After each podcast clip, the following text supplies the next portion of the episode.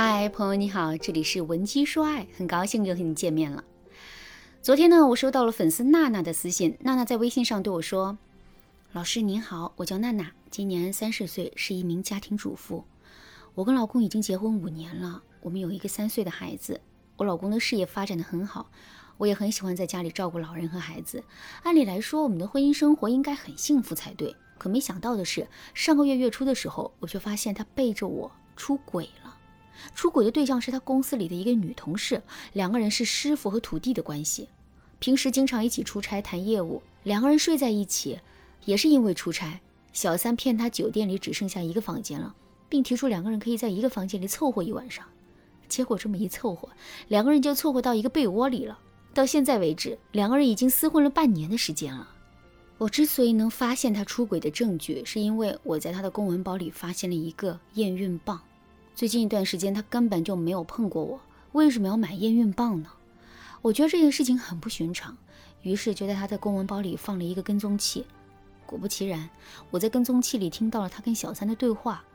小三告诉我老公，他今天去医院检查了，医生确认她已经怀孕了。听到这个消息之后，我老公先是沉默了一会儿，然后对他说：“你放心，我肯定会对你负责的。”晚上回到家之后。我还没跟他提离婚的事情，他就率先跟我摊了牌。在十分钟的时间里，他不仅承认自己出轨的事实，还提出要跟我离婚。离婚的理由是他发现自己跟小三才是真爱，我不过是他凑合过日子的那个人。听到离婚这两个字之后，我死活都不同意，一直蹲在地上哭。哭着哭着，他也心软了，于是就跟我说，两个人可以暂时不离婚，但我不能干涉他跟小三的交往。为了孩子。我答应了他的要求，后来小三一直想方设法跟他要钱，我当然不愿意，所以每次看到银行卡有大额的动账提醒的时候，我都会原地爆炸，然后跟他大吵一架。为了婚姻的大局，我也不能跟他撕破脸呢，所以到最后这些事就全都不了了之了。老师，我现在感觉自己整个人都被卡在婚姻的夹缝里，进也不是，退也不是。可是我们的婚姻总不能一直这样下去吧？老师，你说我到底该怎么办啊？听到娜娜的整个讲述之后，你的内心是一种什么样的感受呢？你是不是觉得有一个比男人出轨更严重的问题正横亘在娜娜和她老公之间呢？如果你也是这么想的话，那么接下来我们就一起来探讨一下这个更严重的问题到底是什么。其实这个问题就是娜娜的心态。具体来说，就是娜娜有一种强烈的回避和妥协的心态。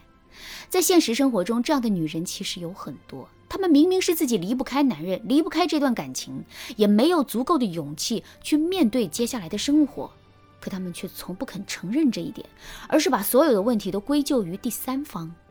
比如，我是为了孩子，这才会选择忍辱负重的；我是觉得他情有可原，这才会选择原谅他的。我是以大局为重，这才会选择牺牲自己的。但其实这些都是借口。如果我们真的是为了孩子好，那么我们就应该给他一个干净的家庭环境，而不是一直让他面对一个出轨的父亲和一段名存实亡的婚姻关系。如果我们真的那么委屈，那么以大局为重，我们就不会因为贪图对男人的依赖而放弃自身的原则和标准了。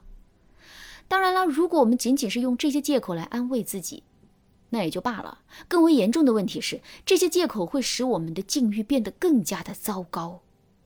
为什么这么说呢？首先，一个习惯于用各种借口来安慰自己，像鸵鸟一样拒绝接受现实的女人，势必不会努力去反思自己，并及时的处理和解决问题。这也就意味着，原本出现的小问题，很有可能会像滚雪球一样越滚越大。另外，我们给自己找的借口可以欺骗自己，可是却无法欺骗男人。事实上，看到我们一直在给自己找借口，男人只会在内心变得更加的轻视我们，因为他已经深刻的认识到我们根本就是离不开他的，所以不管他怎么对待我们，局面都会在他的掌控范围之内。如果是这样的话，之后男人肯定会做得越来越过分的。这也就意味着，我们挽回男人、挽回这段感情的难度会进一步增加。如果你现在已经遇到这种情况，也不要着急，你可以添加微信文姬零五五，文姬的全拼零五五，来获取导师的针对性指导。下面我们来具体说一说，怎么才能避免这种情况出现。我们一定要坚持住两个原则：第一，不要寄生于任何人，而是要学会跟对方共生。什么是寄生？什么是共生呢？寄生就是单方面的依赖，比如细菌寄生在动物的身上，并从动物身上获取营养，可动物却得不到任何的好处。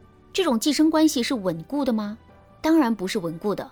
就比如没有得到任何好处的动物，会想尽一切办法去消灭身上的细菌。那么什么是共生呢？共生就是相互需要。比如啄木鸟和大树就是共生关系，大树为啄木鸟提供巢穴和虫子，啄木鸟则会替大树消除虫子的隐患。这种共生的关系是稳定的，因为双方互相需要，谁都离不开谁。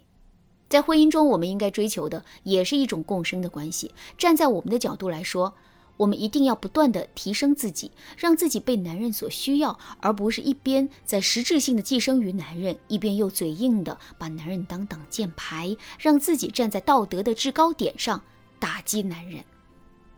第二，原则性问题不能让步。